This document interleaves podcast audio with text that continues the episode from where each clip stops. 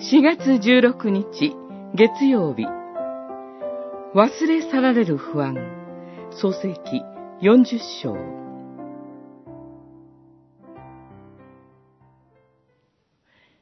ついてはあなたがそのように幸せになられた時にはどうか私のことを思い出してください。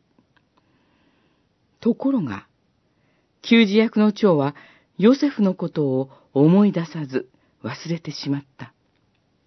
四十章、十四節、二十三節。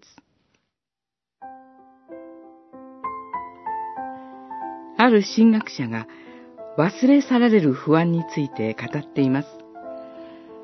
私たちの生きる今日の社会は、一人の人間がそこにいることが実に簡単に忘れ去られてしまうような社会です。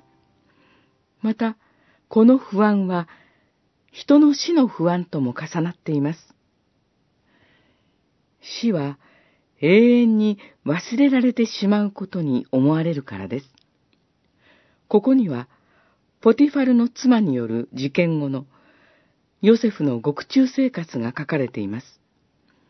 獄中でヨセフは、給仕役の長と料理役の長のそれぞれの夢を解き明かします。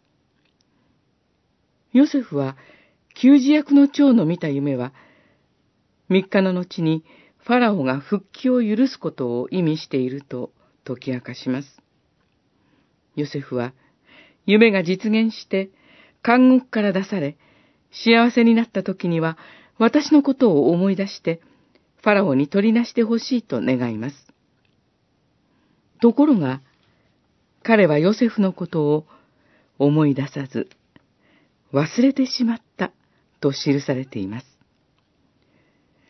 人は忘れても、神はヨセフのことを覚えておられます。十字架につけられた主イエスも、私たちのことを忘れ去られません。イエスよ。あなたの御国においでになるときには、私を思い出してください。この祈りは、直ちに聞かれます。